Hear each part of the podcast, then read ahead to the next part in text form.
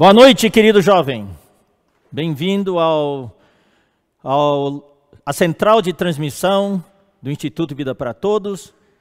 Estamos na live do Jovem 110%. Não, não, não sai daí, você não está no lugar errado. Essa é a live, está aqui, ó. Live 110, Jovem 110%, tá? Eu sou o irmão Marquinho. Não, não, brincadeira. Eu sou o Rafael. Não, não, eu sou o André. Não, brincadeira. Lucas. E quem mais? Billy. Não, não, eu sou o irmão Ezra mesmo. Sou o irmão Ezra. Hoje à noite era para ser o Marquinho que ia falar com vocês, mas hoje à noite tem uma necessidade muito especial. Então, eu estou aqui, queridos jovens, uh, entrando no meio uh, da, da, programação do, dos irmãos para falar uma palavra especial para vocês. Mas antes disso, eu queria apresentar para vocês uma novidade. Vocês estão vendo? Está uh, aparecendo o QR Code para eles? Está, né? Você está vendo no cantinho inferior esquerdo um QR Code. Nós estamos nessa campanha uh, de oferta 110%, não é? Então, uh, durante o fim de semana, o, nós temos a transmissão ao vivo, sábado à noite da mensagem e domingo de manhã também da mensagem do Pedro, sábado à noite eu que, tô, eu que falo. E o QR Code é o QR Code do Instituto. Então, mas daí nós estamos uh, enfatizando bastante, encorajando bastante os jovens, os pais, os irmãos que, uh, das igrejas a ofertarem para essa campanha de oferta 110% para suprir as necessidades da estância Árvore da Vida. Então nós lançamos, lançamos essa campanha já faz duas semanas e graças a Deus nossas ofertas estão entrando, mas nós queremos intensificar essa campanha. Então a gente pensou, ah, o uh, que vamos fazer? Vamos criar mais um QR Code? QR Code? Vamos criar mais um QR Code para a campanha 110%? É uma ideia. Mas daí, puxa, na vida da igreja é maravilhoso. Os irmãos têm umas ideias fantásticas. Daí surgiu a ideia de fazer um QR Code único. O que você está vendo agora é um novo QR Code, na verdade. Tá? É um novo QR Code. Agora então, se você apontar o seu celular para esse QR Code, para a televisão, que você está assistindo, ou para o computador que você está assistindo. Mas se você está assistindo pelo celular, como é que você vai apontar o seu, seu celular para o seu celular? Não dá. Então os irmãos colocaram lá um link no texto, um link. Daí você clica com o dedo, um link tá, do Instituto Vida para Todos, oferta de campanha, coisa assim, campanha de oferta. Então, quando você apontar para o QR Code, o que, que vai aparecer? Então os irmãos vão mostrar, vai aparecer uma tela e essa tela é tela integrada. Uau, que maravilha! Eu estou empolgado. Você entra nessa tela e já aparece, ó, duas opções. Hoje vai aparecer duas opções. Daqui a alguns dias vai aparecer as três opções. Vai entrar também missões no exterior do projeto Arca. Então, hoje à noite tem duas opções. Um é para ofertar para o instituto. E a outra opção Uau, para a Estância Árvore da Vida nessa campanha de oferta 110%. Daí o que, que, você faz? Vamos dizer que hoje à noite você quer ofertar para essa campanha de oferta 110%. Você clica no botão campanha oferta 110%. Daí o que, que, você vai ver? Daí vai entrar uma nova tela, daí você vai ver o, as contas bancárias para quem quer fazer transferência bancária. Estão lá os cinco bancos tá, que você pode usar. E também no, na mesma tela, vai, você vai ver a, opção de oferta pelo cartão. Que maravilha! Daí você já preenche os dados, tá? Ah, e assim por diante, os seus dados pessoais, CN, CP, CN, o, o, CPF, tá? o seu ah, o que estão pedindo lá, e você coloca os dados do seu cartão e vai para oferta por cartão. Entenderam, queridos jovens? Maravilha! Agora está fácil ofertar. Tá? Então esperamos que isso possa encorajar mais oferta. Nós precisamos uh, ofertar maciçamente. Espero que você, jovem, coopere, tá? E também os pais que estão assistindo, os irmãos das igrejas que estão assistindo, precisamos entrar todos uh, nessa oferta para levantar um, uma oferta substancial para a Estância Árvore da Vida, que precisa dessas ofertas para poder se manter aqui. Nesse tempo de pandemia, todos os, uh, os eventos foram ou cancelados ou adiados só para o ano que vem, então não tem realmente uh, nós não temos nenhum, os recursos novos que estão entrando, então precisamos, nós que estamos na vida da igreja, porque a instância é nossa, esperamos que todos possamos cooperar. Amém? Muito bom, a gente agradece todos vocês. Então agora vamos para o encargo desta noite. Uh, acho que vocês todos viram o tema, né? O bombardeio. O bombardeio. E a foto, assim, do fundo, assim, do, do, do tema do, do cartaz que foi enviado, a cena de, da cidade sendo bombardeada. Só que não é uma cidade. A cidade que está lá representa alguma coisa. Representa quem? Representa você, jovem. Representa você, adolescente. E essa vista é aérea. É aérea. As bombas são largadas de um avião. E quem está soltando as bombas hoje? São os principados e potestades que estão nos lugares celestiais. Hoje existe um bombardeio, um bombardeio sem cessar, sem cessar. Um bombardeio que cansa, um bombardeio que está destruindo. Então, hoje à noite nós vamos explicar um pouquinho o encargo e a preocupação que nós temos. É por isso que eu estou aqui. Os irmãos que ministram a palavra para vocês nas quartas à noite, nós, os cooperadores, estamos preocupados com uma nova tendência que está surgindo. O inimigo está criando coisas novas para poder acabar com essa formação do exército do Senhor. Vocês todos, queridos jovens adolescentes e adolescentes, vocês têm ouvido a convocação que o Senhor está fazendo. O Senhor quer um exército de jovens. O irmão Pedro até usou aquele versículo né, da nova da King James atualizada, um exército de jovens. E eu creio pessoalmente que o filho varão, a maior parte do filho varão, vai se constituir de um exército de jovens. Você tem papel importantíssimo na vinda do Senhor e no arrebatamento do filho varão e no tempo do fim. Então, vamos lá. Veio o Covid, Covid-19.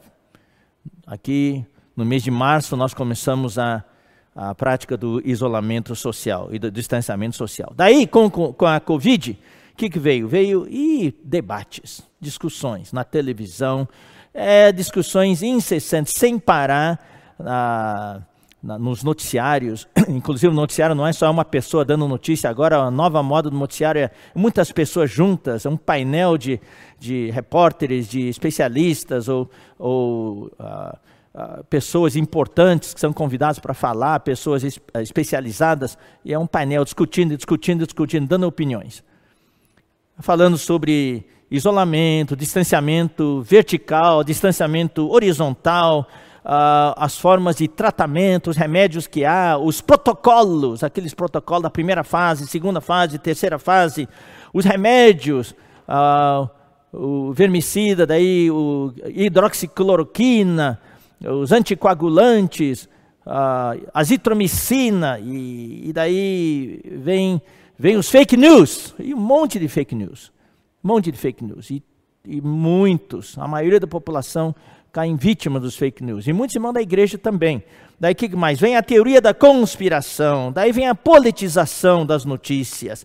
E nos grupos de WhatsApp que tem, é muita briga, discussão, alguns acreditando nas, nos relatórios, outros não, dizendo que é campanha do governo ah, para ah, ah, reportar esses números elevados para poder receber verbas e assim por diante. Daí tem as teorias de que são chineses que querem destruir a, a economia ocidental para poder dominar o mundo, então fizeram isso, é tudo uma mentira, não existe pandemia nenhuma e assim por diante. Então, essa mídia criou uma segunda pandemia. Para mim é pior que a primeira. É a pante... o coronavírus é uma pandemia de verdade, física. Mas a mídia hoje criou, a mídia criou uma pandemia da informação. E a maioria das pessoas está sendo infectada. É interessante, infectadas, as pessoas estão sendo infectadas fisicamente e as pessoas estão sendo infectadas mentalmente. Hoje à noite eu não vou falar muito sobre a pandemia física, vocês já estão mais do que informados sobre a situação. Eu quero falar para vocês sobre essa pandemia da informação. Esse é o nosso temor. Prestem muita atenção ao que nós vamos falar hoje à noite, queridos irmãos, porque se você e eu não vencermos essa pandemia da informação, isso vai comprometer a nossa primogenitura. Vai comprometer nós podermos participar do exército dos escolhidos do filho varão. Preste muita atenção, jovem. Preste muita atenção, querido adolescente. Então, com essa pandemia da informação, há um verdadeiro bombardeio de informação. Agora, esses dias recentes, qual é a discussão? A discussão é a, a reabertura, a flexibilização da economia e assim por diante. E a economia abriu, e agora no interior, o que, que aconteceu? O número de casos está aumentando mais. Na, nas capitais está diminuindo um pouco, mas no interior, onde não havia, agora viraram zona vermelha. No estado de São Paulo, as zonas amarelas voltaram a ser zonas laranjas agora, deram, regrediram. E algumas zonas laranjas viraram zonas vermelhas. Então, tudo foi um passo atrás. Então, essa é a discussão hoje, né? Mas não é só isso. A Covid, a questão da Covid, tá? já está meio esgotado. Então a mídia quer nova matéria, novo assunto, uh, para alimentar as notícias. As pessoas estão cansadas já, acho que as pessoas já não estão mais tanto tempo na televisão para assistir notícias sobre o coronavírus. O pessoal já está indo para a rua, as economias estão, entre parênteses, sendo liberadas. Em São Paulo, hoje, uh, houve a reabertura do comércio e uh, os lugares estavam cheios, os lugares estavam cheios de gente, como nunca antes. O pessoal estava com vontade para a rua, agora todo mundo na rua, graças a Deus, ainda a maioria usa máscara. Bom, mas agora tem uma, um novo assunto. Dias atrás, semanas atrás, houve um assassinato brutal do, do George Floyd, um negro norte-americano. Foi assassinado por um policial branco, só que não é foi por um tiro. Todos vocês assistiram a cenas cruéis e chocantes. Estava com o joelho em cima do pescoço dele, tentando dominá-lo, e ele estava lá quietinho e acabou asfixiando o George Floyd. E isso então acendeu um estopim, um estopim que explodiu os dinamites em muitos países, inclusive no Brasil. Nos Estados Unidos houve manifestações dia e noite em muitas cidades, de costa a costa, violentos embates presenciais e violentos debates nas redes sociais sobre a questão racial. Então, os temas que se levantaram hoje na mídia, que é a novidade, o novo alimento, o novo combustível da pandemia da informação, agora é o que? É o racismo, o nazismo, o fascismo, o comunismo, as ideologias. Mas não é só informação, daí há um, um incentivo às pessoas, especialmente o inimigo hoje tem como público-alvo os jovens. Então, há um incentivo aos jovens uh, leva, o incentivo de levar os jovens à militância e posicionamentos. Você sabe, qualquer movimento precisa de militantes. Só que militantes ativos, militantes com energia, são jovens. Então eles estão buscando hoje militantes jovens para eh, que se posicionem para esses movimentos. Então, a nossa preocupação, querido jovem, querido adolescente, é que esse essa questão já está afetando alguns de vocês.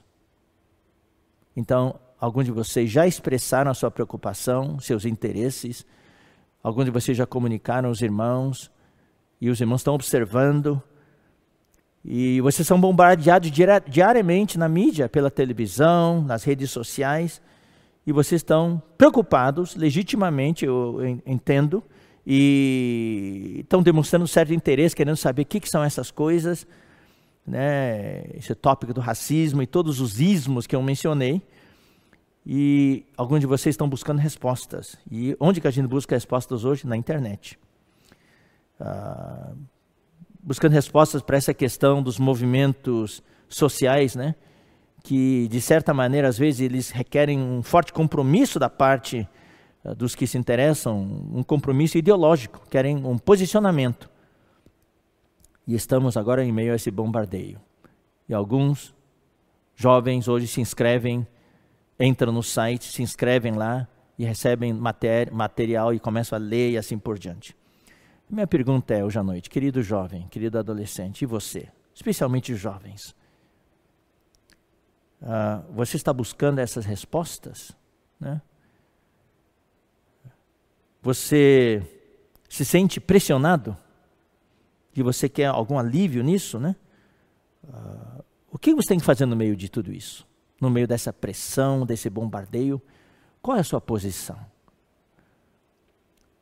Ou você deve ficar indiferente? Então, o que você deve fazer? Então, hoje à noite, queridos irmãos, eu quero, nós queremos apresentar o que a Bíblia fala. Eu vou dizer uma coisa, irmãos, eu vou relacionar aqui rapidinho algumas definições para vocês entenderem um pouco de todas essas coisas que apareceram tudo de uma vez. É a nova onda. É a nova onda da pandemia da informação. E eu vejo nisso algum sentido profético. Justamente agora que o Senhor está convocando os jovens para formar o exército de vencedores, o exército do filho varão, o inimigo vem com esse ataque. Eu não vou, queridos irmãos, hoje à noite entrar no que, que são esses itens. Eu vou fazer uma breve descrição, depois eu vou entrar com um encargo espiritual, para mostrar para vocês o perigo disso e como nós, um jovem da vida da igreja, deve se posicionar. Qual é o nosso enfoque? Qual é o nosso foco? Tá bom? Então vamos primeiro falar um pouquinho sobre o racismo. Vai ser bem rápido. O que é o racismo? O racismo consiste no preconceito e na discriminação. Ah, com base em quê? Preconceito com pessoas e discriminação de pessoas com base em percepções, como a gente percebe as coisas, com base nos tratamentos diferenciados, tratamentos sociais, baseados em quem? Diferenças biológicas entre os povos, entre as raças. A cor da pele, a cor negra, a cor preta, a cor branca, a cor amarela, até hoje, por causa da pandemia, os chineses começaram a ser discriminados. Nos Estados Unidos, os chineses são discriminados. Você sabe, existe uma discriminação racial por causa da questão da escravatura ao longo dos séculos, em muitos países, entre os brancos e os negros. Né? Esse é o racismo. O racismo. Agora tem o comunismo. O que é o comunismo? É outro ismo, que desperta certo interesse né? porque hoje existem países né, comunistas e assim por diante. E uh, vira e mexe ouve falar de que esses grupos estão se levantando. Então, o comunismo vem do latim, né? Comunis, comum. Comunismo é tornar tudo comum, universal, ou seja, ninguém tem propriedade nenhuma, propriedade é de todos. É uma ideologia política né, e socioeconômica uh, que pretende promover, uh, promover o que? O estabelecimento de uma sociedade igualitária, ou seja, todo mundo é igual. Não tem rico, não tem pobre, todo mundo é igual. É, é uma, é uma ilusão, tá? É uma ilusão, é um, é um sonho, sem classes sociais, sem classes sociais. Um cara trabalha, trabalha, trabalha, e outro cara é preguiçoso, é igual, ganha igual. Então não tem incentivo, não tem incentivo na economia, não tem incentivo no estudo, tá? Ou seja, a mesma coisa que na escola, o cara estuda, estuda, estuda, e outro cara não estuda nada e todo mundo ganha nota 8. Então para que estudar? Então isso aqui desincentiva as pessoas, tá? E, e é uma sociedade apátrida, apátrida quer dizer sem governo. É a classe de trabalhadores que governa, não tem um governo. Mas você sabe que hoje ah, é o contrário. Os países comunistas são totalitários, com um governo totalitário, como a China, por exemplo. A China, apesar de ser um. Hoje, a China, é, na parte econômica, parece uma democracia, mas na parte política e social, é comunista, é totalitário. Tá? Ah, as pessoas não têm liberdade de expressão, não têm certa liberdade, então esse é o comunismo de hoje. E isso se baseia na propriedade comum e nos meios de produção. Se quer aumentar a produção, então, na China, por exemplo, tem hoje né, crianças trabalhando, tudo é produção é o principal, tá? E a propriedade é comum. Embora hoje na China, é é um dos principais países comunistas hoje, existe já direito à propriedade. Então, é um comunismo mais atualizado. Tá? Qual é a diferença entre o socialismo e o comunismo? O socialismo é um sistema econômico e ideológico, né? Que procura alcançar a igualdade entre os membros da sociedade. É uma coisa assim mais inicial. O comunismo ele é o resultado da implantação do, das ideias socialistas. E o objetivo principal qual é? É a busca da igualdade entre os membros da sociedade e o governo seria formado pela classe trabalhadora, sendo o proprietário e principal, né, a classe traba trabalhadora seria o proprietário principal das coisas e teria o poder decisório em todos os assuntos. Mas não tem nenhum país comunista que funcionou até hoje, que funcionou. Cuba, a, União, a antiga União Soviética e a China. A China teve que mudar o seu sistema. Então, na parte econômica, a China hoje é um, é um país de, de, de, de, livre iniciativa, como qualquer país ocidental, mas na questão política e social é comunismo, é totalitário. Daí vem o nacionalismo. O nacionalismo, queridos irmãos, eu estou dando essa pequena introdução bem básica para vocês, para vocês saberem com, com que vocês estão mexendo, se vocês entrarem, tá? Ah, são, são coisas uh, eu, são coisas que estão na Bíblia, só que não com esses termos, e que têm causado grande dano para as igrejas. Então, o nacionalismo é ideologia que tem definições políticas né, que enfatizam o que? A preservação da nação, né, como entidade, como entidade. E eles defendem o seu território delineado por fronteiras terrestres, né, e especialmente na, nos campos da língua e da cultura, eles são muito protetores, conservadores. E eles também são contra qualquer processo de destruição uh, identitária da identidade do país ou transformação. Uh, por exemplo, uh, o Brasil, por exemplo, não é, não tem esse nacionalismo, porque a nossa língua está sendo invadida pelo inglês. Por exemplo, live essa palavra não é brasileira, essa palavra é, é inglês. Então, live. Que outras palavras a gente usa? O timing, né? Ah, e um monte de palavras, língua inglesa que a gente usa. Ah, e Só que na França, por exemplo, a França é extremamente nacionalista, eles não usam nenhum termo inglês. Tudo é termo ah, francês. Então, às vezes, usa duas, três palavras para expressar a mesma coisa, mas aqui no Brasil não. Ah, o Brasil, por exemplo, aquela ah, propaganda que você enxerga nas estradas, tudo, o brasileiro fala outdoor. Não é palavra brasileira, é palavra inglesa. É, tu, tudo é inglês hoje. Cada três, quatro palavras que um empresário fala, uma é inglês. Tá? então isso mostra que isso, quem, um país que tem nacionalismo defende a sua língua, não deixa nada de fora entrar. O patriotismo, que é o patriotismo é considerado, tem uma diferença entre nacionalismo e patriotismo. O patriotismo é uma manifestação de amor pelos símbolos do país, né? como, como por exemplo, o hino nacional, a bandeira e suas uh, instituições e representantes. Então, o patriotismo uh, se prende né, com os deveres morais que temos para com a nossa comunidade política uh, os, os, as responsabilidades de um cidadão e todas essas coisas, como devemos amar o nosso país, lutar pelo nosso país.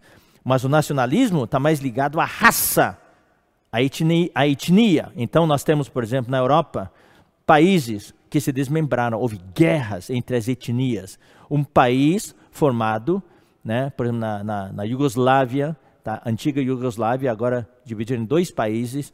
Então, então havia duas etnias que se mataram uns aos outros, estavam no mesmo país, era um país só. Agora desmembraram em dois países. São raças dentro, etnias dentro de um país. E cada etnia tem o seu nacionalismo, não quer se misturar com o outro. Né? Então, uh, causou divisão em vários países, guerras, guerras cruéis, sangrentas. Né? Agora vem o fascismo. No Brasil estamos ouvindo falar muito de fascismo hoje especialmente com essas manifestações presentes. Então, na, nas notícias, eu ouvindo falar de fascismo, fascismo. E estão pedindo até para os militares voltar ao governo, tudo isso. E tudo isso faz parte do fascismo. O fascismo é uma ideologia política ultranacionalista né, e autoritária, caracterizada pelo poder ditatorial. Ditatorial. Repressão da oposição, não, não pode haver oposição. Ah, por via da força e forte arregimentação da sociedade e da economia. Então, agora, entre os fascistas há partidos e movimentos bem diferentes, há bastante variedade nisso, né? Mas tem certas coisas comuns. Então, as coisas comuns entre os fascistas do mundo inteiro são o, as seguintes: o nacionalismo extremo, extremo nacionalismo, o desprezo pela democracia eleitoral, tá? E pela liberdade política e econômica. Não tem liberdade política e econômica. Daí eles creem numa hierarquia social natural e do domínio das elites, né? E o desejo de criar uma comunidade do povo. Aí que vem. Os interesses do país estão acima dos interesses pessoais. Então, se tem um interesse nacional e meu próprio interesse, eu tenho que abrir mão dos meus interesses por interesse do país. Tá? E, e, eles se posicionam como a extrema direita, por isso que vocês ouvem falar tanto hoje da extrema direita, a direita, extrema direita. Bom, aí vem o nazismo. Vocês todos ouviram falar da Alemanha nazista, que exterminou 6 milhões de judeus. Isso é tudo por causa desse, desse nacionalismo, desse, uh, uh, dessa ideologia nazista é um nacionalismo socialista ou nacional socialismo. Esse é o nazismo. É um socialismo com um nacionalismo juntos. Tá aí está ligado ao partido nazista e ao Estado nazista e outros grupos da extrema direita. Tá? Então, normalmente são caracterizados de uma forma uh, de fascismo. Aí que está. Esse fascismo tem dois aspectos. Tem um racismo científico. Então eles creem que os homens não são iguais, que existem raças superiores, raças inferiores. Então, os nazistas da Alemanha nazista de Hitler consideravam os negros como raça inferior, consideravam os judeus como raça inferior. Como havia muitos judeus na Alemanha, então eles exterminaram os judeus. Seis milhões deles morreram na Alemanha e os países que eles anexaram durante a Segunda Guerra Mundial. E então é, é, o racismo, eles creem no racismo científico, eles chamam de científico, dizem que isso é ciência, mas hoje sabemos que isso é uma pseudociência, não é ciência de verdade. E eles defendem o antissemitismo, são contra os judeus. Interessante, irmão, no mundo hoje, você vai ficar impressionado com o, o semitismo que existe no mundo inteiro hoje. No, não, nos Estados Unidos, apesar de abertamente defender Israel, dentro dos Estados Unidos há um semitismo bastante forte. E muitos países ah, são antissemitas. Eu já tenho falado, irmãos, se você jovem quer que Deus abençoe você, abençoe Israel. Eu tenho falado para todos os irmãos, todas as igrejas, porque a promessa de Deus, em Gênesis 12 aqui, Deus falou para Abraão: abençoarei os que te abençoarem, e amaldiçoarei os que te amaldiçoarem. Qualquer país que abençoe Israel, ajude Israel, Deus vai abençoar. Então você pode ver, vários países que foram contra Israel já caíram. E quando mudou o governo e o, e o governo foi a favor de Israel, daí o país se levantou de novo, tá? E por último, irmãos, quero falar um pouquinho sobre o feminismo. Uh, bem rápido também, é uma coisa que afeta as irmãs, inclusive as irmãs que, que estão na coordenação do serviço de jovens, da conferência jovem, que cuidam de você, têm falado, têm dado uma palavra especial para você sobre o feminismo. É, é um movimento, é um conjunto de movimentos né, políticos e sociais com ideologias e filosofias que tem como objetivo tem como objetivo os seguintes itens, irmãos. É, as mulheres querem direitos iguais e uma vivência humana por meio de um ter, querem mais poder, querem mais empoderamento feminino e também querem a libertação das mulheres daqueles padrões patriarcais em que o homem domina baseados em formas de gênero, né? Então, o homem domina, ganha mais salário, tem posições melhores no trabalho e assim por diante. O mesmo trabalho, um homem e uma mulher, o homem ganha mais, a mulher ganha menos. Então, eles querem, elas querem se libertar desses padrões. E envolvem uh, diversos movimentos, teorias e filosofias que advogam pela igualdade entre homens e mulheres, como já falei, né? Uh, além de promover os direitos das mulheres. Eles querem o direito das mulheres e seus interesses então, eles, especialmente isso tem afetado, né, uh, tem sido promovido na, na sociedade ocidental.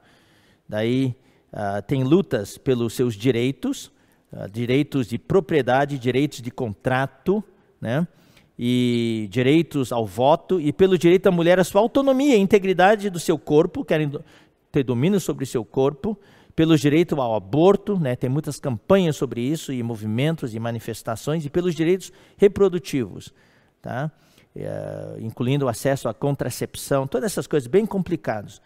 E também querem uh, acabar de uma vez por todas, né, querem proteger as mulheres e as garotas, as meninas né, contra a violência doméstica, o assédio sexual e o estupro. e pelos direitos trabalhistas, incluindo a licença maternidade e salários iguais. Tá? Então é uma coisa bem complicada. E outras formas de discriminação. E isso tem afetado, queridos irmãos, queridas irmãs, as nossas irmãs jovens também. E daí observamos que várias, muitas irmãs jovens nossas estão se engajando no feminismo. Feminismo, talvez não sabendo em que estão se metendo. Né? E a Bíblia tem a sua posição sobre isso. A Bíblia ah, considera todos os homens e mulheres filhos de Deus. Nós devemos amar-nos uns aos outros, né? mas a Bíblia também tem ah, na questão da igreja, né? então o varão é aquele que está ah, à frente, né? Ah, governando a igreja, liderando a igreja. Bom, daí tem outros termos, né? direita, esquerda, anarquismo, marxismo, e daí na área social existe homossexualismo, casamento do mesmo sexo, etc. Irmãos, tudo isso aí faz parte desse bombardeio. Quando eu era jovem, não tinha nada disso, irmãos. Por isso que eu digo para vocês, é, é difícil ser jovem hoje. Mas também, eu vou dizer uma coisa para vocês: o espírito está sete vezes intensificado. A vida da igreja, hoje, tem muito mais recursos do que no meu tempo. No meu tempo, olhando assim nos anos 70, anos 60, anos 70, a vida da igreja não pode se comparar com a igreja, vida da igreja de hoje. Hoje nós temos tantos recursos. A palavra que o Senhor está nos falando, puxa, é uma palavra muito mais abundante. O Senhor avançou demais. Os recursos que nós temos, os livros e as ferramentas que o Senhor nos deu. Por exemplo, essa ferramenta que nós estamos usando agora, da transmissão ao vivo pelo Instituto Vida para Todos. A gente nem sonhava com isso. Então eu quero dizer para vocês, irmãos, hoje estamos em guerra. Em guerra. É a guerra moderna. Na guerra moderna, ah, vocês sabem, eu não sei se vocês, acho que vocês estão vivendo mais em tempo de paz. Eu, eu nasci nos anos 50, cresci nos anos 60 e a gente ouvia direto. Houve guerra direto, guerra fria, guerra fria, guerra entre Ocidente e Oriente. Daí tem na mesa do presidente americano e na mesa do, do, do presidente russo um telefone, o telefone vermelho. Qualquer emergência é uma linha direta, é ligar para evento de qualquer ataque nuclear, daí eles podem se comunicar. Então o grande temor era a guerra nuclear, em que talvez milhões morressem. É interessante, depois que a pandemia apareceu, daí ah, também uh, trouxeram de volta uma palestra TED que Bill Gates deu em 2015. Daí ele fez algumas análises e comparações uh, que se aplicam muito ao cenário atual. Então vou ler para vocês. Ele falou assim que quando, quando eu era criança, o desastre que mais temíamos era uma guerra nuclear. Era, era que todo mundo temia, eu me lembro disso. Hoje o maior risco de catástrofe global não se parece com uma bomba, mas sim com um vírus. Então ele já previu em 2015 Investimos muito em armas nucleares, tanto os, os países da antiga cortina de ferro, tá? também a, a, Coreia do Norte hoje, tá? a China, Estados Unidos, os, a, os poderes ocidentais, se investe muito em armas nucleares, mas muito pouco em um sistema para barrar uma epidemia ou uma pandemia. Então ele previu, nós não estamos preparados. Atualmente, o maior risco de uma catástrofe global está em um vírus altamente infeccioso e não numa guerra nuclear. Não é a bomba atômica que é a ameaça hoje, é, uma, é um vírus. Se algo matar 10 milhões de pessoas nas próximas décadas, vão ser micróbios e não mísseis nucleares. Então, essa foi a previsão dele. Então, isso aqui é na área da guerra física. Então, vocês sabem que muitos países estão pesquisando com armas ah, bacteriológicas, armas biológicas, Inclusive, existe hoje, os Estados Unidos estão investigando. Né, eu estou falando tudo da atualidade para vocês saberem que é bem complicada a situação. Os Estados Unidos estão investigando notícias que vieram da China de pessoas que trabalharam nesse laboratório em Wuhan e de que esse vírus uh, houve um acidente e o vírus escapou do laboratório. Eles estavam lá pesquisando esse, esse vírus da, do novo coronavírus, tá? Então isso aqui é na área física.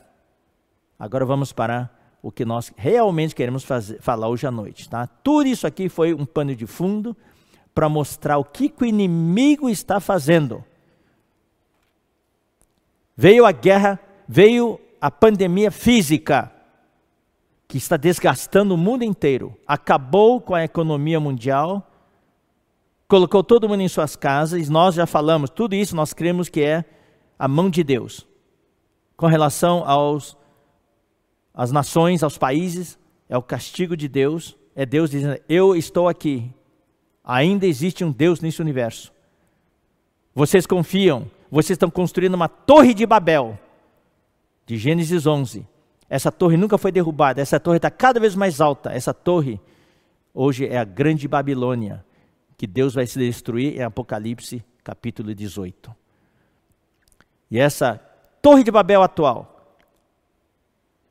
se compõe de quê? Naquilo que o homem confia. O homem hoje confia na sua tecnologia, altíssima tecnologia.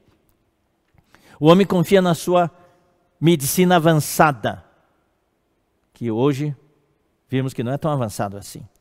O homem confia no seu sistema financeiro, que um pequeno vírus já derrubou. O homem confia no seu sistema de entretenimento. O homem confia na sua indústria de comércio, nos seus, uh, na sua indústria alimentícia e assim por diante. Daí Deus fala: Eu estou aqui. E Deus usou um pequeno vírus. Querido jovem, você sabe que nem é um organismo vivo. É uma proteína envolta por uma camada de gordura de lipídio. Para mim, esse negócio de vírus é um negócio diabólico. Ele entra numa célula e toma conta da célula e altera a célula e se multiplica. E daí toma conta de todas as células, é assim que mata um ser vivo. E essa, esse pequeno vírus derrubou a economia mundial e derrubou todo o sistema do Aion, do cosmos mundial. Então, por um lado, isso aqui é Deus dizendo para os líderes do mundo, os governantes do mundo, dizendo para os países e para as nações: ainda há um Deus no universo. Vocês estão querendo ser Deus? O princípio que o mundo está seguindo hoje, da Torre de Babel, é o princípio satânico. Satan, Satanás queria ser igual a Deus. E para a igreja, ah, eu acho isso precioso. O irmão Pedro falou no domingo passado que talvez muitos de vocês não conseguem entender ou não conseguiram entender. Ele falou: Nós damos graças a Deus por essa pandemia. Como dar graças a Deus por essa pandemia? Porque essa pandemia nos levou a estar confinados, e nesse confinamento Deus revelou coisas novas para nós. Que hoje Deus está chamando já os vencedores. É uma chamada quase que final, irmãos. Jovens, essa é a hora, não se distraiam, por favor. É agora ou nunca. E o inimigo está furioso. Ele achou que com esse com essa pandemia, ele podia pôr um freio no mover do Senhor. Na comportagem dinâmica que nós estamos fazendo com, com tanto impacto o expor livre e tudo, de repente tudo parou. O inimigo falou: Ah, eu consegui parar o mover do Senhor. Mas ele mal sabia que com essa parada temporária, o Senhor despertou em nós o espírito de formarmos o filho varão, que já havia antes, mas agora se intensificou. Bom, queridos irmãos, hoje Satanás abriu mais uma frente na guerra. Ele quis afetar o mundo com a guerra física, da da pandemia, da enfermidade, matando milhões de pessoas. Quer dizer, matando por enquanto não chega a milhões, mas matando centenas de milhares de pessoas. No Brasil já são ah, ah, quase já são 40, quase 40 mil, 30 e poucos mil. Nos Estados Unidos já 110 mil. Hoje veio a nova previsão que até setembro são mais 100 mil mortos. Então, os Estados Unidos vai ter 200 e poucos mil mortos por essa pandemia. E a previsão no Brasil é que até agosto haja 125 mil mortos. É a guerra de que estou falando hoje à noite. É a guerra da informação. É o controle mental que Satanás quer ter sobre você. É o pânico que ele quer gerar no meio dos homens. Uma coisa é certa. Eu vou ler para vocês um versículo agora, 1 João 5,18. 1 João 5,18. Aqui fala: Sabemos que todo aquele que é nascido de Deus não vive em pecado. Antes, aquele que nasceu de Deus, de Deus, o guarda, e o maligno não lhe toca. O que, que é esse que é nascido de Deus? É o nosso espírito. Tem um versículo no Evangelho de João que fala: o que é nascido do espírito é espírito.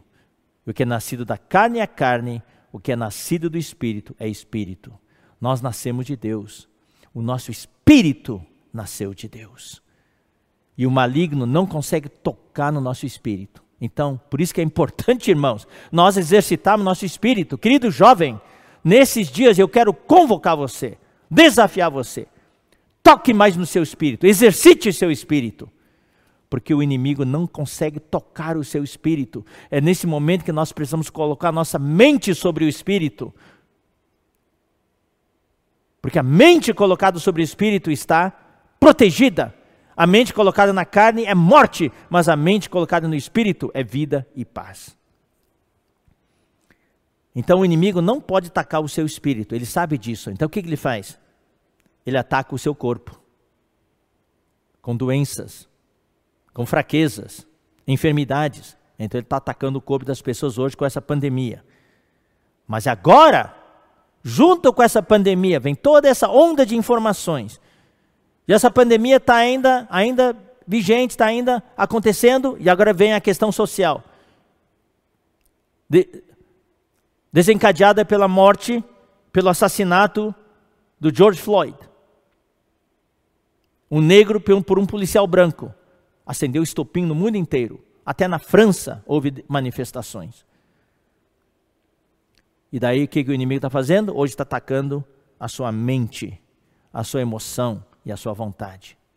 Eu estou falando isso para mostrar para vocês, queridos jovens, não fiquem só assistindo essas coisas que estão aparentes. Você tem que saber o que está acontecendo por trás dos panos, atrás da cortina, nos bastidores. O que está acontecendo? Tem essa guerra. Deus hoje está produzindo filho varão, o seu exército. Mas Satanás quer fazer o quê? Neutralizar esse exército, atacando principalmente a sua mente e a sua emoção.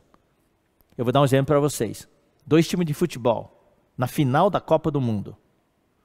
O time A é um time mais antigo, já ganhou Copas do Mundo antes time mais experiente. O time novo, o time B é um time novo, com jovens, fortes. E durante a Copa, rapaz, eles, eles arrasaram. Chegou na final da Copa do Mundo. Vocês sabem que em toda final de uma Copa existe a guerra psicológica. Quem ganha a partida, quem ganha o jogo, não é só quem tem melhor técnica, jogadores mais talentosos, é aqueles que conseguem administrar a emoção, a guerra psicológica. Então existe uma guerra psicológica antes do jogo, Ataca, ataques e comentários assim por diante. E mesmo durante o jogo, xingamento e assim por diante. E daí o que acontece? O time B, que é um time mais forte, feito de jovens, perde o jogo. Por quê? Porque foram atacados na sua mente, na sua emoção. Eles foram desequilibrados, não fisicamente, mas emocionalmente e mentalmente. E é isso que o inimigo está fazendo hoje, queridos jovens. O inimigo quer neutralizar você mentalmente e emocionalmente. Então eu tenho, eu quero rogar a vocês uma coisa, querido jovem. O inimigo quer tirar você do exército do Senhor. Então eu quero rogar a você, por favor, jovem, ouça a palavra, o conselho de irmão mais velho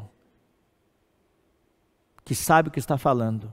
Não se envolva com isso. Fuja disso. É bom conhecer. Você pode até pesquisar um pouco, saber o que, que é esses ismos, mas não penetre muito a fundo.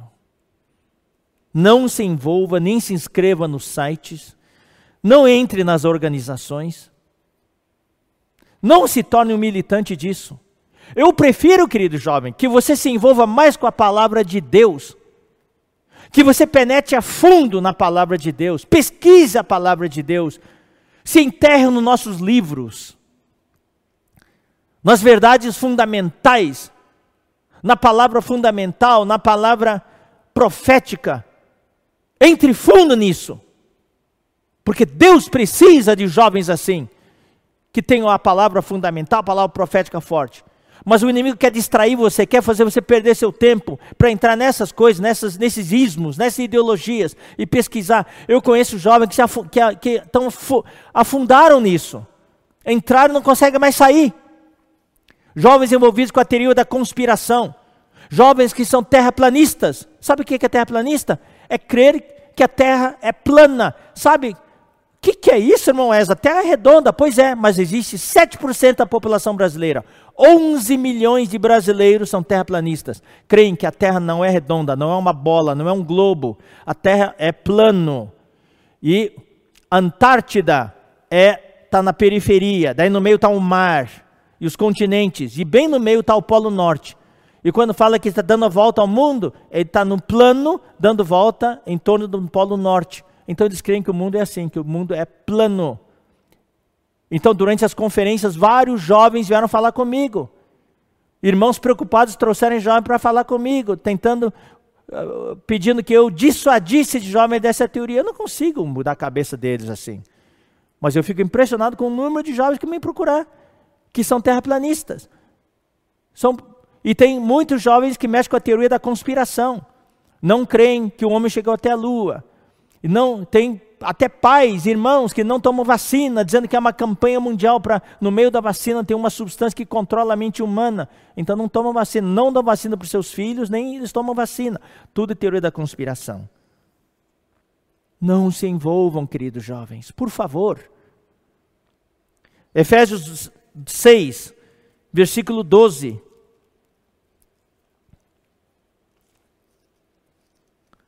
Porque a nossa luta não é contra o sangue e a carne. Você tem que saber, querido jovem, quem está por trás disso, quem está por trás das ideologias, quem está por trás da, dos ismos, do racismo, do nazismo, do, do, do nacionalismo, do na, nazismo, etc. E quem está por trás do feminismo, todas essas coisas que fascinam as mentes do jovem. A sua mente é privilegiada. Eu já fui jovem, sei como é que é é uma, jovem, é uma mente inquisitiva, uma, uma mente que quer saber das coisas. Mas eu prefiro, querido jovem, que você use a sua mente inquisitiva, sua mente privilegiada para estudar a palavra de Deus, para entender mais a economia de Deus, para entender mais como Deus quer que inserir o homem nele. Como nos tornar um vencedor. Como promover as coisas do mover de Deus entre os jovens. Eu prefiro que você use sua mente para essas coisas. A nossa luta não é contra sangue e carne, e sim contra os principados e potestades que atuam nos ares.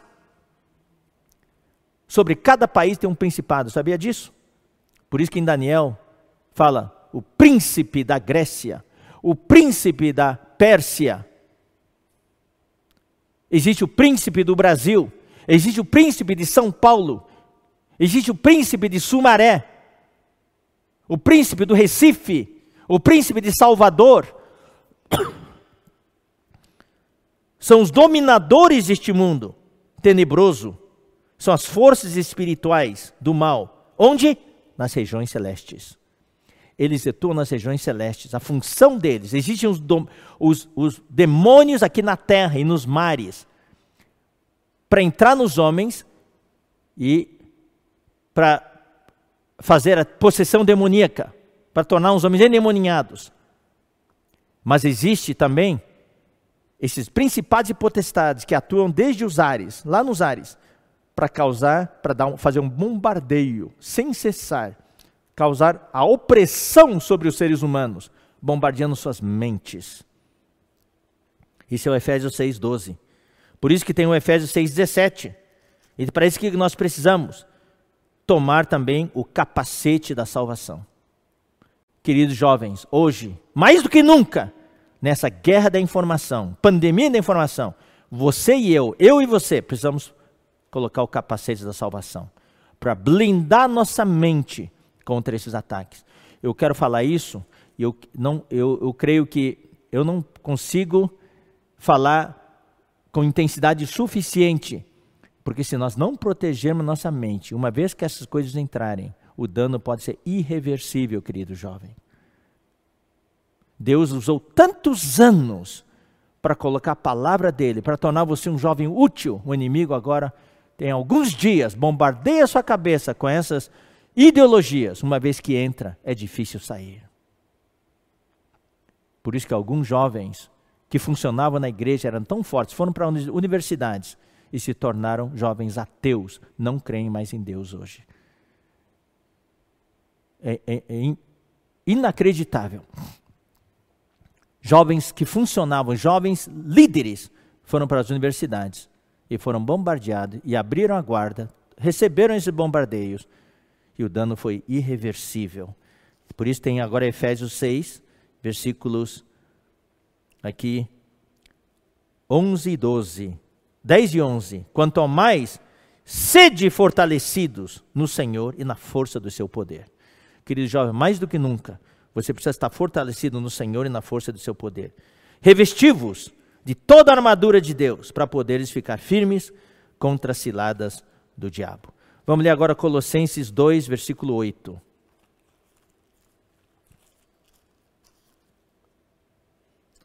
Aqui fala: cuidado! No tempo de Paulo já havia isso. Eles estavam, vocês sabem, Colossos ficava na Ásia Menor, mas Colossos era dominado, de certa maneira, pelos gregos. Tá? Tinha influência grega lá. Todo aquele mundo da época tinha influência grega. grega. Cuidado que ninguém vos venha enredar com sua filosofia e vãs sutilezas. São exatamente esses ismos. Esses ismos conforme a tradição dos homens, conforme os rudimentos do mundo, e não segundo Cristo. Paulo já falou, cuidado. Então também eu vou falar para vocês, queridos jovens, cuidado! Ninguém vos venha enredar, ninguém venha enrolar vocês. Não entrem, não se envolvam, porque se vocês se envolverem, vocês vão ser enrolados. Daniel capítulo 7. Daniel capítulo 7. Hoje a palavra vai ser um pouquinho mais longa, tá bom? Espero que você tenha um pouco de paciência. É uma coisa importante. Isso pesa no meu coração hoje à noite. Capítulo 7, versículos 1 a 8. Vou falar um pouquinho sobre o anticristo. Tudo isso, querido jovem, eu espero que isso desperte o seu interesse e o seu temor. É, o, é Satanás que está preparando o palco para a aparição do anticristo. Para isso ele precisa bombardear a mente das pessoas, massificar as pessoas. É um bombardeamento maciço, intenso, no mundo inteiro, para preparar as mentes das pessoas para poder acolher o anticristo. Então vou ler rapidinho no capítulo 7. No primeiro ano de Belsazar, o rei de Babilônia, teve Daniel um sonho e visões ante seus olhos, quando estava no seu leito. Escreveu logo o sonho e relatou a suma de todas as coisas. Falou Daniel e disse: Eu estava olhando durante a minha visão da noite, e eis que os quatro ventos do céu agitavam o mar grande, é o mar Mediterrâneo. Quatro animais grandes, diferentes uns dos outros, subiam do mar. O primeiro era como leão e tinha asas de águia. Enquanto eu olhava, foram arrancadas as asas, foi levantado da terra e posto em dois pés como homem, e lhe foi dada mente de homem. Continuei olhando, e eis que o segundo animal, semelhante a um urso, o qual se levantou sobre um dos seus lados, na boca, entre os dentes, trazia três costelas, e lhe diziam: Levanta-te e devora muita carne. Depois disso, continuei olhando, e eis aqui outro, semelhante a um leopardo, e tinha nas costas quatro asas de ave. Tinha também este animal quatro cabeças, e foi-lhe dado domínio. Depois disso, eu continuava olhando nas visões da noite, e eis aqui o quarto animal, terrível, espantoso e sobre modo forte, o qual tinha grandes dentes de ferro. Ele devorava e fazia em pedaço e pisava os pés, pisava aos pés o que sobejava. Era diferente de todos os animais que apareceram antes dele e tinha dez chifres. Então, queridos irmãos, esses quatro animais são as quatro civilizações reconhecidas por Deus no mundo antigo. O primeiro animal, o primeiro animal, o leão, representa o Império Babilônio. Eu não tenho tempo para entrar em detalhes, tá? nem é o objetivo desta noite entrar em detalhes assim. O segundo animal, um urso, representa o Império Medo-Persa. O terceiro, um leopardo, representa o Império Greco-Macedônio, com seu grande general, que era super veloz, como um leopardo, o Alexandre o Grande. E o quarto animal é o Império Romano, tudo de ferro, com aquela armadura, com aquele exército com lança, tudo de ferro. Tá? Mas esse quarto animal, queridos irmãos, também é o Império Romano que vai ser, que vai voltar a existir, que vai ser restaurado no Império do Anticristo. O Império do Anticristo vai se constituir de todos os países que formaram, formavam o antigo Império Romano. Só que esse novo Império Romano vai ser o Império do Anticristo. Então, esse animal representa, por um lado, o Império Romano antigo e também representa o novo Império Romano, o Império do Anticristo. Agora preste atenção, versículo 8. Estando eu a observar os chifres, eis que entre eles subiu outro pequeno, um pequeno chifre, diante do qual três dos primeiros chifres foram arrancados. E eis que este chifre, neste chifre havia olhos como de homem, como de homem, e uma boca que falava com insolência. Esse pequeno chifre é o anticristo. Tá? Tem muitos detalhes, não estamos aqui para falar sobre isso. Continuei olhando até que foram postos uns tronos. Foram postos uns tronos. Eu vou pular aqui o versículo 9, vamos direto para o versículo 15 agora. Tá? Versículo 15. Quanto a mim, Daniel, o meu espírito foi alarmado diante de dentro de mim, e as visões da minha cabeça me perturbaram. Cheguei-me a um dos que estavam perto e lhe pedi a verdade acerca de tudo isto. Assim ele me disse e fe, me fez saber a interpretação das coisas. Estes quatro animais, que são quatro, estes grandes animais que são quatro, são quatro reis que se levantarão da terra. São aqueles impérios que eu falei já para vocês. Mas os santos do Altíssimo são os santos, tá? São, são hoje no Novo Testamento somos nós os irmãos da igreja. Receberão o reino e o possuirão para todo sempre, de eternidade em eternidade. Isso fala no tempo do fim, depois do, da grande tribulação, nós, os santos do Altíssimo, vamos receber o reino. Daí, então eu tive vontade, desejo de conhecer a verdade a respeito do quarto animal. Ele ficou intrigado com o quarto animal. Ele queria saber que animal era esse que era diferente de todos os outros, muito terrível, cujos dentes eram de ferro, cujas unhas eram de bronze, que devorava, fazia em pedaços e pisava aos pés o que sobejava. Também a respeito dos dez chifres que tinha na cabeça e do outro pequeno, né, que subiu, diante da qual caíram três, daquele chifre que tinha olhos e uma boca que falava com insolência e parecia mais robusto do que seus companheiros. Esse pequeno chifre, já falei, é o anticristo. Agora preste atenção no versículo 21. Eu olhava e eis que este chifre fazia guerra contra os santos. O anticristo veio para fazer virá para fazer guerra contra os santos.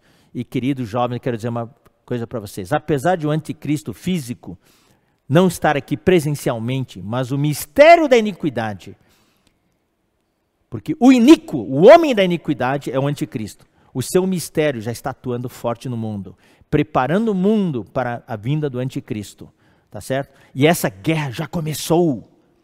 Só, só, que essa guerra vai chegar ao pico, assim como a curva da transmissão, essa, essa curva já está subindo, essa guerra já começou. O que vocês estão experimentando, queridos jovens, é a guerra que o anticristo está travando contra os santos do Altíssimo. Tá? Só que o anticristo não veio ah, fisicamente ainda, mas o espírito do anticristo já está aqui. O mistério da iniquidade. Então eu olhava, eis que este chifre fazia guerra contra os santos e prevalecia contra eles. Irmãos, não pense que você, como jovem, sozinho vai prevalecer. Nós precisamos formar um exército urgente. É juntos que nós vamos prevalecer. Você precisa se unir aos outros jovens. Você precisa fugir dessas coisas. Não se envolva, eu falo de novo, não se envolva. Continuando. Até que veio o ancião de dias, e fez justiça aos santos do Altíssimo. E veio o tempo em que os santos possuíram o reino. O que acontece é que no final da grande tribulação, Cristo com os vencedores vão descer para a terra e vai haver ali a batalha de Armagedon. Então, Cristo vai matar o anticristo e vai estabelecer o seu reino. Isso aqui é um resumo. Versículo 23. Daí ele volta a falar do quarto animal. que é o império do anticristo e do anticristo mesmo. O quarto animal será um quarto reino na terra, o qual será diferente de todos os reinos, e devorará toda a terra. E a pisará os pés e a fará em pedaços. Os dez chifres correspondem a dez reis, que se levantarão daquele mesmo reino, e depois dele se levantará outro, o qual será diferente dos primeiros, e abaterá a três reis. Tudo isso vai acontecer na Europa. A União Europeia tem a ver com isso hoje, mas ainda as coisas vão mudar. E vai aparecer esses dez reis. Proferirá, agora o 25 é o principal. Esse pequeno chifre que é o anticristo proferirá palavras contra o Altíssimo e magoará os santos do Altíssimo. É isso que eu quero mostrar para vocês. Magoará os santos do Altíssimo. Eu vou continuar a ler, terminar, daí eu volto aqui. E cuidará em mudar os tempos e a lei. E os santos lhes serão entregues nas mãos, por um tempo, dois tempos e metade de um tempo. Esses são os três anos e meio da grande tribulação. Quem ficar na grande tribulação o anticristo vai ter essa influência direta sobre eles. Muitos vão ser mortos, inclusive. Tá? Mas depois se assentará o tribunal para lhe tirar o domínio, para destruir e consumir até o fim. Isso vai ser na batalha de Armagedon. O reino e o domínio, a majestade dos reinos, debaixo de todo o céu, serão dados ao povo dos santos do Altíssimo, para aqueles que vão reinar com Cristo, o filho varão, o exército dos vencedores, dos escolhidos. O seu reino será reino eterno, e todos os domínios o servirão e lhe obedecerão. Aqui terminou o assunto. Quanto a mim, Daniel, os meus pensamentos muito muito me perturbaram, e o meu rosto se empalideceu, mas guardei estas coisas no coração. Agora vou voltar ao versículo 25. Magoará os santos do Altíssimo. E é isso que está acontecendo hoje. O que é magoar? Eu vou explicar para vocês. Essa palavra no, no hebraico significa desgastar, consumir bombardear constantemente, importunar constantemente. É isso que quer dizer. Hoje, queridos irmãos, a ação do anticristo, apesar de não estar aqui fisicamente, mas o que está acontecendo hoje é exatamente isso. Satanás já está bombardeando a sua mente, já está magoando, entre aspas, quer dizer, desgastando a sua mente, consumindo a sua mente, e importunando, bombardeando a sua mente constantemente para você ser neutralizado. Aí você não tem mais interesse pelas coisas de Deus, você fica decepcionado com todo o sistema que há por aí e assim por diante. Daí você não tem mais forças para estar nas fileiras do exército do Senhor. Tá? Então eu quero alertar você, querido jovem. Mais uma, vez eu, mais uma vez eu falo: não se envolva com isso. Não entre nesses sites para ir a fundo. Não faça isso. Não se, uh, não ingresse, não entre nessas organizações. Fique longe disso. Eu falo de novo. Gaste o seu tempo. Use a sua mente. Deixe Deus bombardear sua mente com a sua palavra, com a palavra profética, com a palavra fundamental. Deixe Deus bombardear sua mente com com os encargos, com o Evangelho, com as ferramentas que o Senhor deu para nós. Habite em vós ricamente a palavra de Cristo, como fala em Colossenses 3,16. Vamos concluindo. Essas ideologias geram o quê? Geram militância. Então hoje existe muita militância. Daí essa militância é o que gera as manifestações. E as manifestações não são pacíficas. Pode começar pacífico, mas vai entrar com, eh, acabar com violência, como tem acontecido, e vai gerar divisão e desgaste. O inimigo quer que você entre na militância dessas ideologias, para você ser um militante, um guerreiro dessas ideologias, que você assuma um compromisso com eles.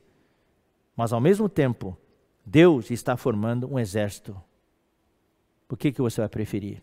Eu quero mencionar um fato curioso.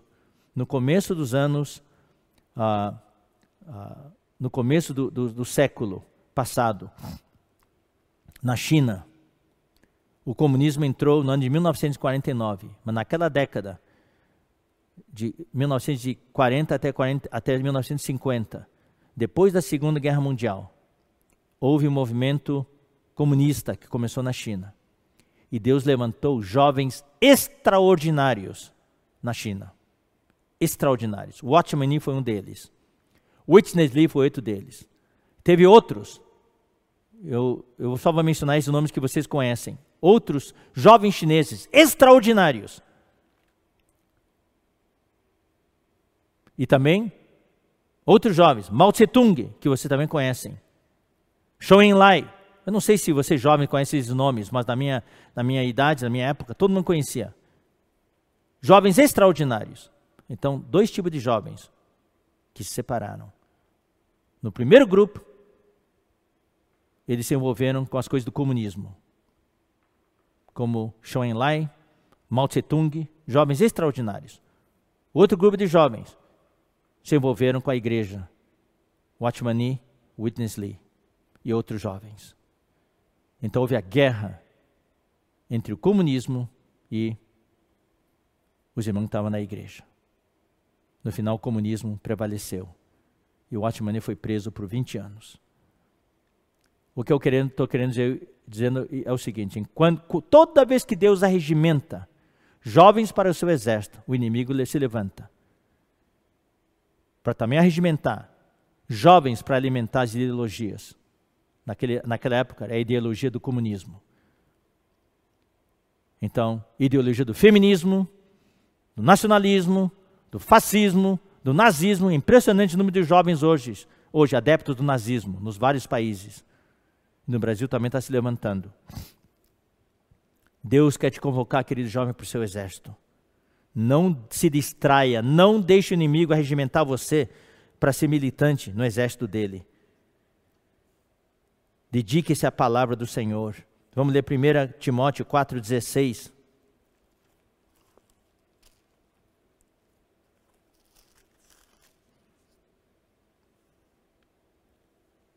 Primeira Timóteo 4,16. Tem cuidado de ti mesmo. Ou seja, cuide-se, jovem. Cuide-se. Cuide do seu corpo. Cuide da sua mente. Cuide da sua emoção. Ponha o capacete da salvação. E cuide do seu espírito. Tem cuidado de ti mesmo e da doutrina. Doutrina é que é ensinamento. Dedique-se dedique ao ensinamento da Bíblia. Dedique-se à palavra fundamental, à palavra profética. Continua nesses deveres. Ou seja, envolva-se com isso, porque fazendo assim, salvarás tanto a ti mesmo como aos teus ouvintes. Hoje você precisa se salvar a si mesmo e salvar aqueles que estão com você, aqueles que ouvem você, aqueles a quem você influencia. Ó oh, Senhor Jesus. Hoje, você sabe, eu vou voltar a dizer, na Torre de Babel, o homem quis construir uma torre que chegasse até o céu. O homem abandonou a Deus, rejeitou o nome do Senhor, queria perpetuar o seu nome. Formar uma cultura sem Deus. Mas homem, os homens eram unidos, tinham uma língua só. Eles eram unidos. Daí Deus falou: Vamos descer. Se deixarmos eles, deixarmos eles continuar o que estão fazendo, não tem mais nada que segure eles. Porque eles são um. Daí o que Deus fez? Deus desceu dos céus e confundiu as línguas deles. Daí eles não puderam mais ser um, porque não se entendiam mais uns aos outros e se dispersaram. Então o mundo se dispersou. E aí começaram as guerras, as diferenças e assim por diante. Mas Deus daí veio e chamou Abraão. Chamou Abraão e através dele abençoou todas as nações. E daí a história do povo de Deus continuou e hoje estamos no Novo Testamento, na era da igreja. Então o irmão Pedro Dong tem falado sobre o encabeçamento de Cristo. Hoje Deus está encabeçando todas as coisas. Então tem alguns versículos, né, que eu não vou ler aqui por causa do tempo. Deus também na sábado à noite está falando da palavra da reconciliação. Ali fala que Deus reconciliou consigo todas as coisas. Hoje o que Deus quer fazer é unir, unir os homens, que os homens possam praticar unidade, especialmente na igreja, praticar unidade. O inimigo quer continuar a dividir, dividir, matar, dividir, separar, separar casais, separar pais e filhos, separar uh, os cidadãos de um país e separar os países. Mas Deus quer unir Porque Deus está encabeçando. Quando você encabeça, é como um imã. De todos os pregos espalhados no chão, vem um imã potente e une todos os pregos. Deus quer unir. Quando nós somos encabeçados por Cristo, tem paz. Deus quer trazer paz para a sua vida, para a minha vida. Então Deus usa a igreja para encabeçar. As ideologias dividem. A única coisa que une é o amor. Então agora eu vou terminar lendo Colossenses 3. Colossenses capítulo 3.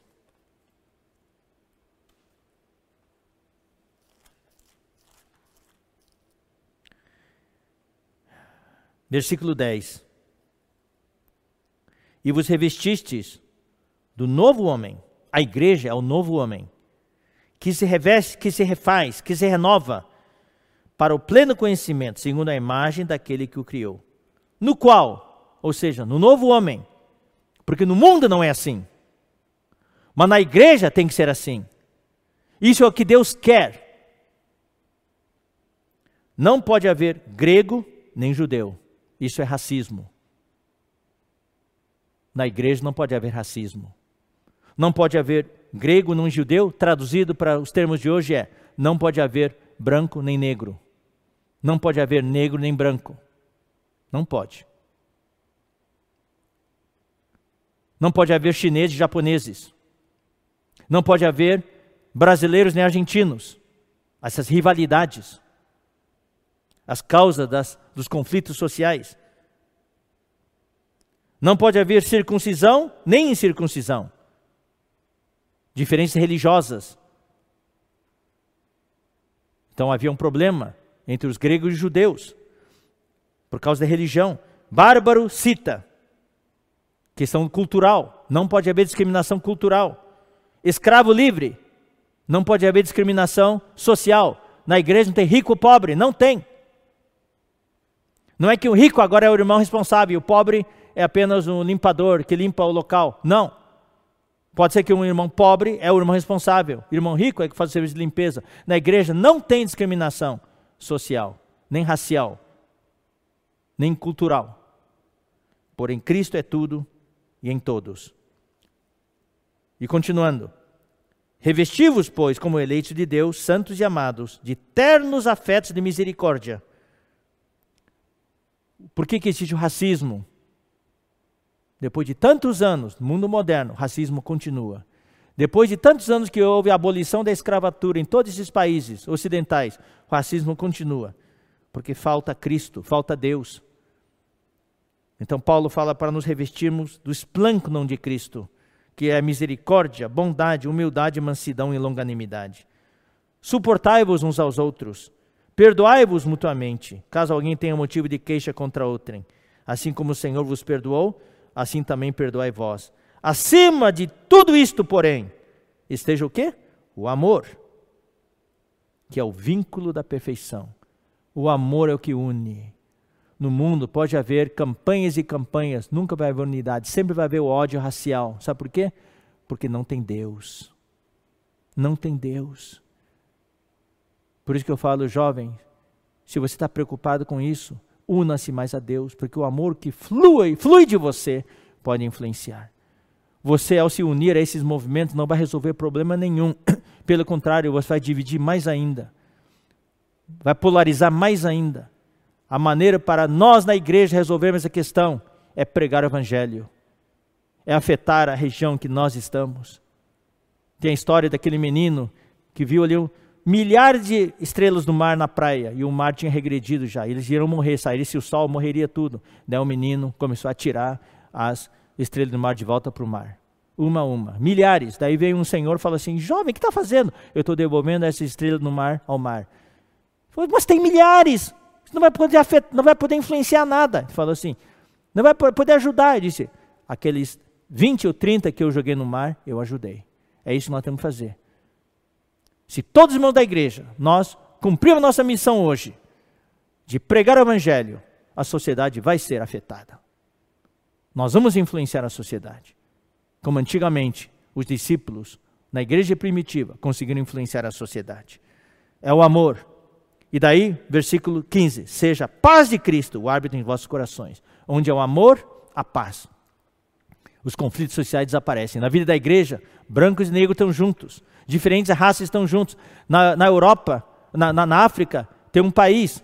Os, os países têm uh, vários países, parece que é no Quênia, coisa assim, existem os Hutus, os Hutus e o outro é, esqueci o nome, são duas etnias diferentes que se mataram muito aos outros. Mas quando os irmãos foram para a África visitar, quando a vida da igreja começou, e choraram, porque no mesmo salão de reuniões estavam essas duas etnias juntos, reunindo, reunidos, louvando o Senhor, se amando.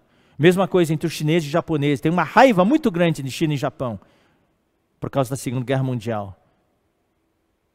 Os japoneses entraram na China, invadiram, causaram, fizeram atrocidades. Então os chineses odeiam os japoneses, os chineses do mundo, né?